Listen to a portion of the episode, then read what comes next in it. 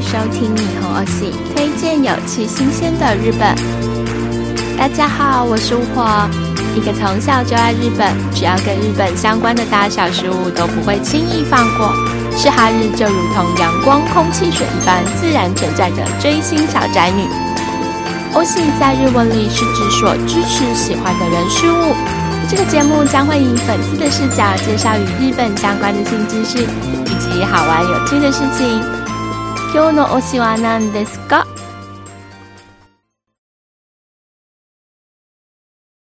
皆さんこんにちは，我是巫婆，大家好。你知道吗？我今天特别的开心。为什么？为什么吗？因为再过几天，二零二零就要结束。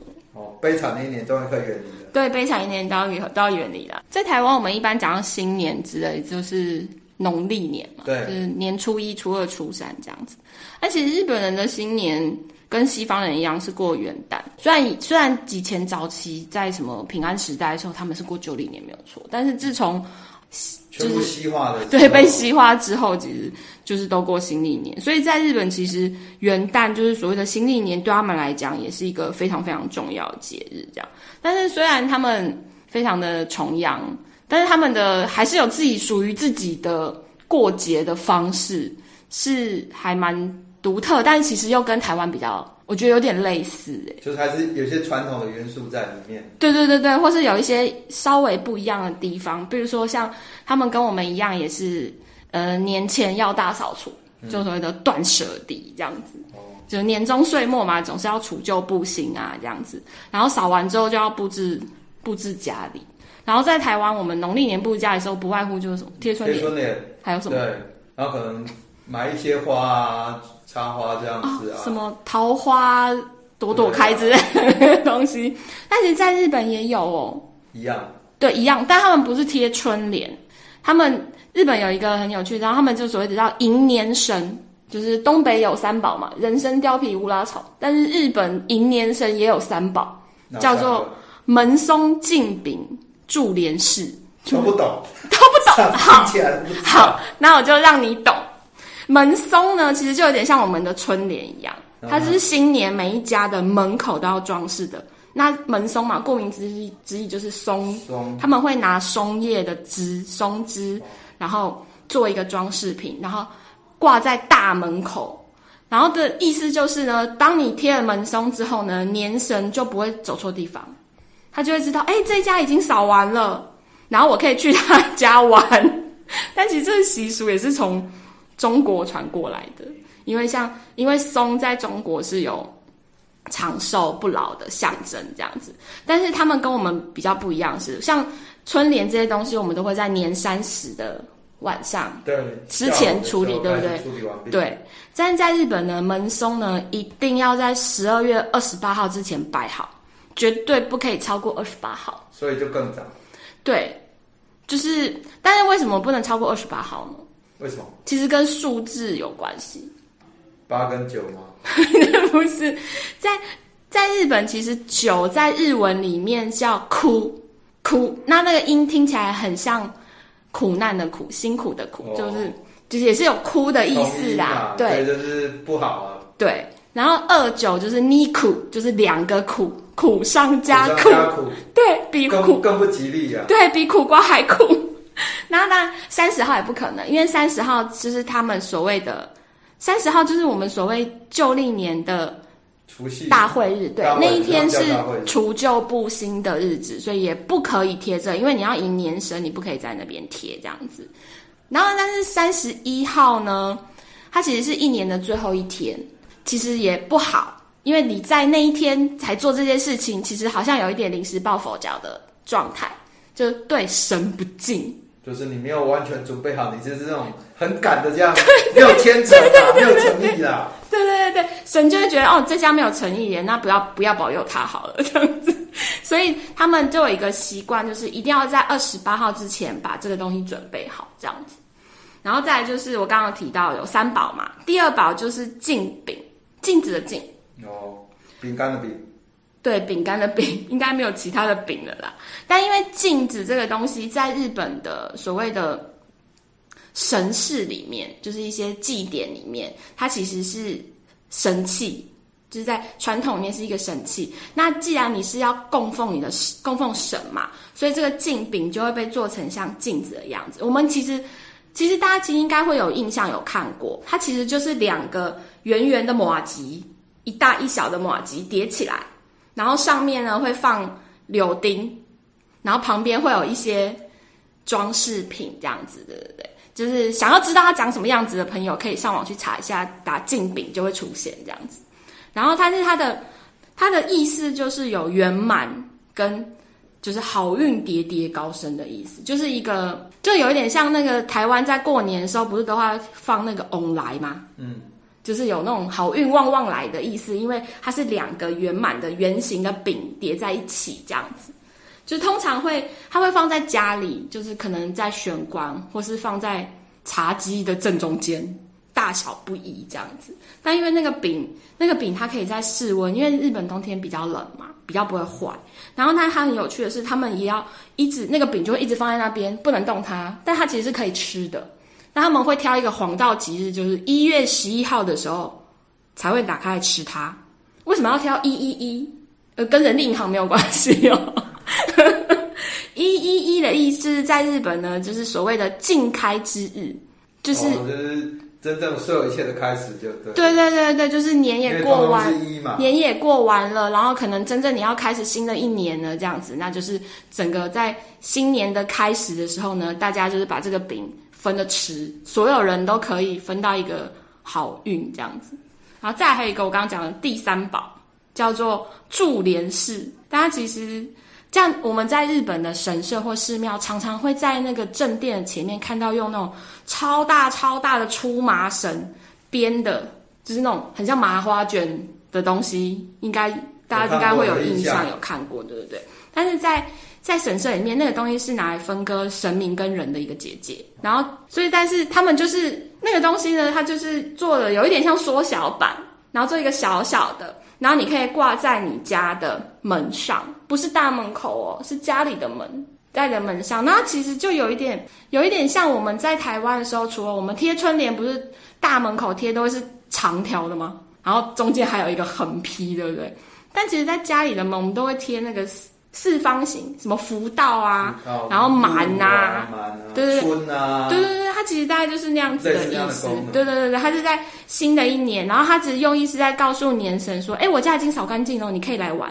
然后来完之后就不要回家，就一直住在我家这样子。它的每一个每一个地区的饰品的配件都有不同含义，但是在日本其实都会搭配像白色、红色。或是经营是一定的，全亚洲多国，然后经营就是喜气这样子。但是在日本，对他们来讲，红色跟白色是好兆头的意思。然后当然讲完了大扫除，要吃饭嘛，不然会饿啊，对不对？我们都会吃年夜饭嘛，嗯，对不对？但日本也有，但是呢，台湾的年菜就是热腾腾的，然后冒很多的烟啊，大家就围炉很开心的。但是在日本过年的时候啊，是不吃热食的。为什么？就是已经天气很冷了，啊、但是还是要吃冷食，感觉好像很可怜，对不对？它其实应该说是吃冷食，在日本新年是他们的风俗。那他们想要做，就是对日日本女性的一个尊重，因为妈妈一年四季都很辛苦啊。然后到过年的时候，你看像刚门松一定要在二十八号之前准备好，但二十八号那一天并没有放假。在日本，就是爸爸要上班，小孩要上学，只有妈妈一个人要大扫除，要做这么多的事情，所以他们会在新年的时候呢，就是在三十一号之前呢，把年菜都准备好，但他会一次准备个大概三到四天的分量，因为日本的年假大概是从十二月二十九号开始，一路会放到一月三号，大概四号五号之后就会开始陆陆续续上工啊、上学这样子，他就是准备好一个。就是一段时间大家都可以吃的量，那是也是让妈妈可以好好的休息这样子。但他们都会用，但既然是年菜嘛，就不能用塑胶袋装嘛，就要用那种很漂亮的那种漆盒，对，对，漆盘这样子，很像像我们去吃那个高档怀石料理就会看到那样子的东西。所以他们的年菜，像看到新闻说他们过年都会吃寿司，就是因为能食的关系。对对对对对对对，或是里面会有一些像什么黑豆啊，或是一些。昆布卷啊，还有虾啊，其实都是有一些都是好兆头，长寿健康，的意思这样子。他还有他们有要一定要吃一样东西，但这个东西应该也是冷的或是温的，就是他们会吃荞麦面，你知道为什么？长寿吗？面长寿。对对对，其实顾名思义就是因为，其实跟对，其实他们在这方面跟中国传统的观念还蛮像，但是这个荞麦面呢是有吃的时间有指定，就日本很奇怪，很喜欢在指定的时间 做指定的事情这样子。它这个面呢，它必须要在一月一号的午夜十二点前吃完，就是要在除夕那一天。红白特刚结束前把它磕。对对对对对对对对对对对，没错。所以，所以日本很多家庭就是就是会三年三十，就是三十号那三十一号那一天啦，就是除夕那一天会坐在电视机前面，一边看着红白，然后一边吸着荞麦面这样子。但它就是它有规定，因为它就而且你一定要在。十二月三十一号的晚上十一点五十九分把它吃完，不可以超过十二点。那它也是它的用意，就是而且你一定要吃光光哦，不可以剩，连汤都不可以剩，因为它就是告诉你说你这你一定要把它吃完，所以你才会健康长寿。不然呢，如果你没有把它吃完的，新的一年可能会带来厄运。哎，听起来很恐怖。就是这些是比较有特色的。那其他的像还有一些杂煮啊，杂煮就有一点像我们的那种大锅菜。嗯，就是这类的东西，要把这些东西放进去。那当然，里面的内容物也是各地不同啦。就是关西或是像关西就会习惯用味噌汤底，然后加上年糕。然后北海道则是清汤配烤年糕，或是其他地区都有自己的一个习俗。但其实这些用意都是在祈祷，就是一家可以平安啊、快乐啊什么的。其实就是跟跟台湾。的很像，就很接近，对对对。只是食材不同，但是大同小异。吃的东西不一样。刚刚我们有提到，就是红白嘛，你刚刚讲对不对？红白，日本也有守岁，他们守岁的活动呢，最大的一个就是红白啊。那个红白，红白台湾也看得到嘛？对，对你有看吗？我每年都会看。我每年因为不懂日文啊，我都是看那个重播，有上中文字幕版的。中文字幕版吗？对对对对对对，我我每年都会看啦，就是一个因为是歌唱节目嘛。然后，但是它其实是一个还蛮指标性，因为今年已经是第七十一届，所以它是第七十一年。然后它每一年都有一个很正向的主题，因为他们的目的就是要用呃歌唱去鼓舞人民，然后去就是给大家鼓励这样子。然后今年的主题翻成中文叫做“现在更应该要歌唱”，然后我们要给众人应援。主要鼓励大家啦，对对对对对对对。那因为也是因为防，当然也是因为防疫的关系啊，就是红白史无前例的，就是在第七十一年的时候以没有观众就是的方式播出。第一年呢，红白没有观众，我觉得突然有一种失落感。虽然我我没有去过现场这样子，但每一年其实都会坐在电视机前面，然后跟着大家一起这样欢呼，而且他们都会有不同的。不同的主题，不同的阶段，然后会跟观众互动，对的。今年没有互没有的互动，不知道会变成什么样子诶，就是有一点有一点失落，但是我又还蛮好奇。而且红白的歌手每一年都不一样。那你知道红白红白选歌手的基准点在哪里吗？真的不晓得，因为我感觉两边都混的，有男有女，有老有少啊，我是看不出来啊。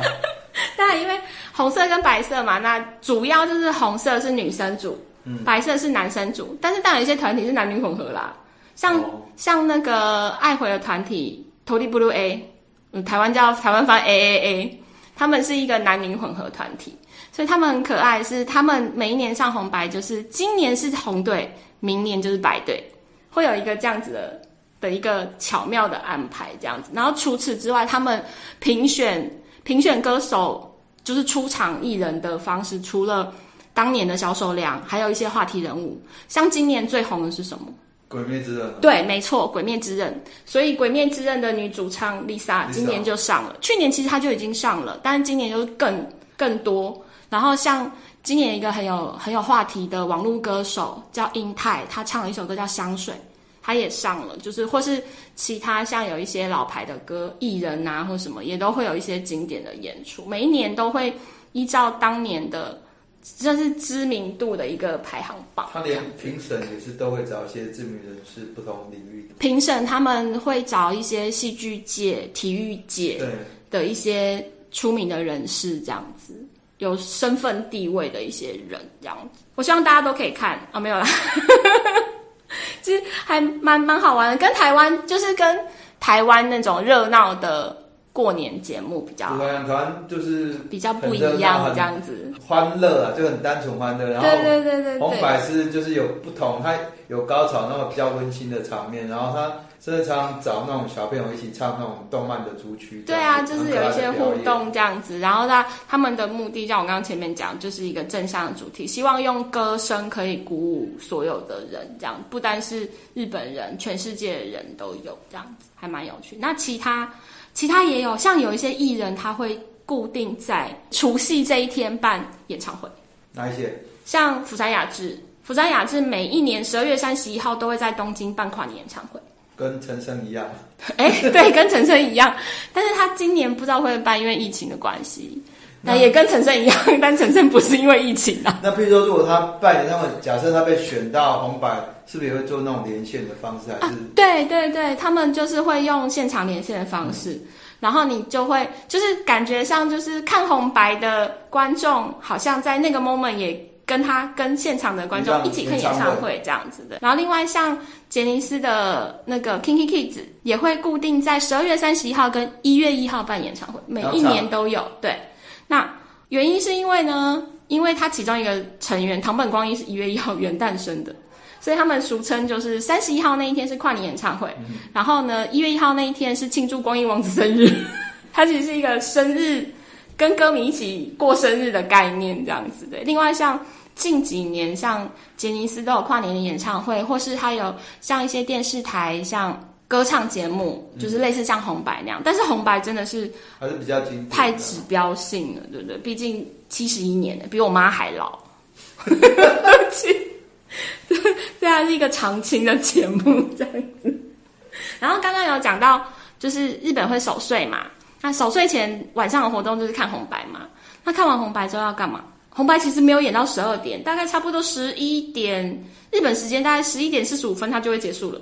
然后留十五分钟给大家，走，我知道好像走去庙里面拜拜，是不是？对对 对，走去庙里面拜拜，或是老人家可能要准备睡觉，或是干嘛的。哦、对，在日本就是因为它还是有一些传统的，就是你其实除夕夜看完红白之后，你可以去你家附近的寺庙神社，就是他们会有一个敲钟的仪式，嗯、而且这个仪式是它是在午夜十二点前，是全国各地的大小寺庙都会敲钟，所以不是只有一家。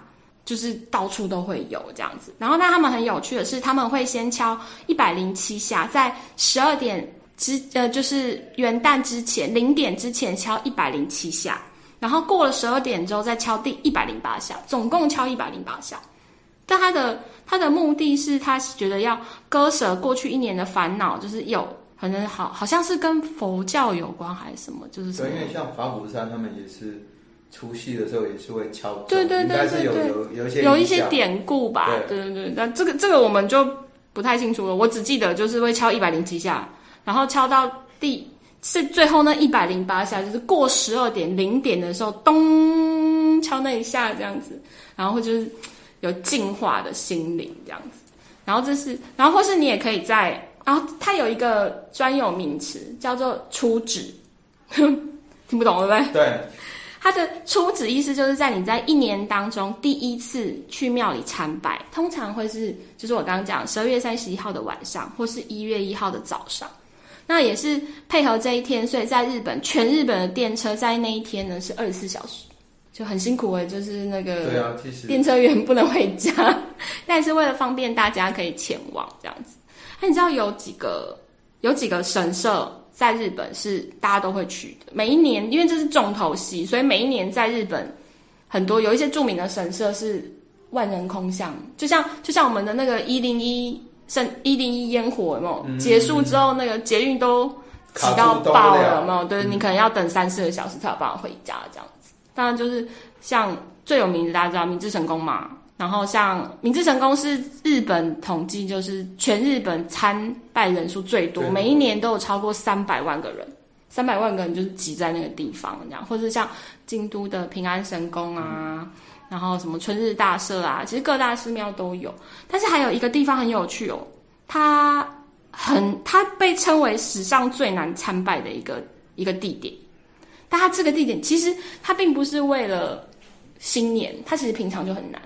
但是它 它叫做西方寺，你有听过吗？没有，不是西方极乐世界那个西方。哦，我以为 我以为是这样子，不是，我以为是啊，你讲的是啊，不是，放在哪个西？它是西，这西边的西没有错，哦，但是是芬芳的芳哦。然后它是世界遗产之一。然后它又称为台寺，就是青苔的苔。嗯，然后在那个寺庙里面，就是有大大小小的青苔什么。它其实是一个古寺，它没有规模没有很大，但是它为什么会被称为最难参拜呢？是因为这个寺庙它不会让你任意去。如果你想要去参观跟参拜，你必须要先写明信片进去申请，要接受纸上邮寄报名。对对，而且呢，你申请还不一定会成功哦。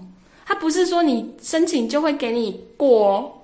它就是要审核，然后你上面要写你希望什么时候去，大概几个人，然后那些人的基本资料，还有你的地址，因为他要回信给你嘛。然后呢，他会看那个时间点，然后你去寄，但寄之后你就开始诚心祷告吧，因为他不一定会成功，他成功的几率非常小。因为人多嘛，他的总量管制，对，就要安排。对，然后呢，如果你幸运非常 lucky 的，你成功了。妙方呃，妙方对不起，是四方，他会寄一个参拜证给你，就是证书，哎、欸，没有入场券，有点像入场券的东西，然后上面就会写书，写说你几月几号几点钟，你们有几个人来，然后呢，不可以 delay，他不让你 delay，如果你觉得遇事不候，对，如果你比如说你说下午一点，你一点半才到，对不起，没有机会，就是非常非常严格这样子。但是呢，它有一个很特别的地方是，它最特别的不是，当然就是很难，就是你要碰运气，然后这 RP 超好才有办法参观。但是进去之后，还不是马上就可以给你看哦。它就是最特别的地方是，你在参观之前，他会把所有人先聚集在正殿上，然后大家就跪坐在那边，然后呢，庙的住持就会开始诵经、念经，然后念完经之后呢，大家要拿毛笔抄。般若心经，抄大概一个小时，这样我让你静心呐、啊，让你参拜前对啊，没错、啊，他要让你先整个心静下来，才可以参观这样子。但是 我有朋友的朋友有亲身经历过，然后他去，他去，他去，他就说，对，对我台湾人来说，抄心经不难，但跪就很痛苦，因为跪一个小时腿都麻了，不习惯。对，但是他的心经是全部都是汉字。就是对我们来讲，抄心经不难的。但他说他有看到很多阿多啊，就是在画图啊，就是 在描图啊，对啊，很可怜。他就是已经坐在那里，然后腿在那边扭来扭去，像虫一样。然后他要拿毛笔，一辈子没有拿过毛笔这种东西，然后在那边抄心经。然后他写出来的东西就是，就跟他扭来扭去，虫一样。高，可能又写又更对，对，就是一个很特别的经验这样子。就我觉得，如果对。神社参拜有兴趣的朋友可以尝试一下的，但是巫婆个人觉得我还还是跳过它。但我有一点要提醒大家，就注意，就是如果你想要去日本过新年，就是你在新年期间想要去日本的话，但其实我个人不太建议那个时间点去。哎，这样讲好像不太好。比较费用比较贵吗？当然费用比较贵是一个问题啦，但最大的问题是呢，因为在过年期间。我们去玩没有错，但是他们要过年啊。嗯，在日本其实是很重视就是人民的休息的，所以过年期间很多的城市，就是你去外地念书啊，或是工作，日本人都会回家过年，所以就是反而像东京或大阪那些大城市是没有人的，就跟台北一样嘛。所以有些部分的景点啊、商店啊，或是餐厅啊，他会休息或是调整营业时间。但是这段期间呢，如果要去的话，要记得很多地方就是不开放，或是调整时间，你要确认一下这样子。所以有些吃的啊，你也没有得吃。像我有朋友之前就是不信邪去了，就是刚好在那个期间点确认给拜。他大概一个礼拜里面呢，有将近大概四天都吃便利商店，店没有任何的店家有开，连麦当劳都不开，就是什么吉野家什么通通都不开。然后还有我就说，所以你是去日本吃麦当吃便利商店吗？他说对，而且哪里便利商店？对对对对对对对对，而且他说出去就是什么都没有，也没有景点可以看，然后就是只能待在日本饭店里面，然后看日本的新年节目这样子。那段时间，他说有一点，突然觉得自己有点凄凉。对啊，可能啊，就觉得。都没有办法享受到观光旅游的乐趣。没错，对不对。但是我觉得想要想要体验那样子的凄凉感的朋友，也可以去试看看，就是不同的过节方式这样子，对对对。那今天讲了这么多，大家有什么特别的感觉？大家也可以都可以留言给我们，好，或者让我们知道，或是你有我有没有讲到，或是你有更奇特的。过新年的方式也都可以跟我们分享啊！对，那今天的节目就到这里哦，祝大家新年快乐！あけましておめでとう！今天的节目就先到这里，感谢大家的收听，我们下次见，またね！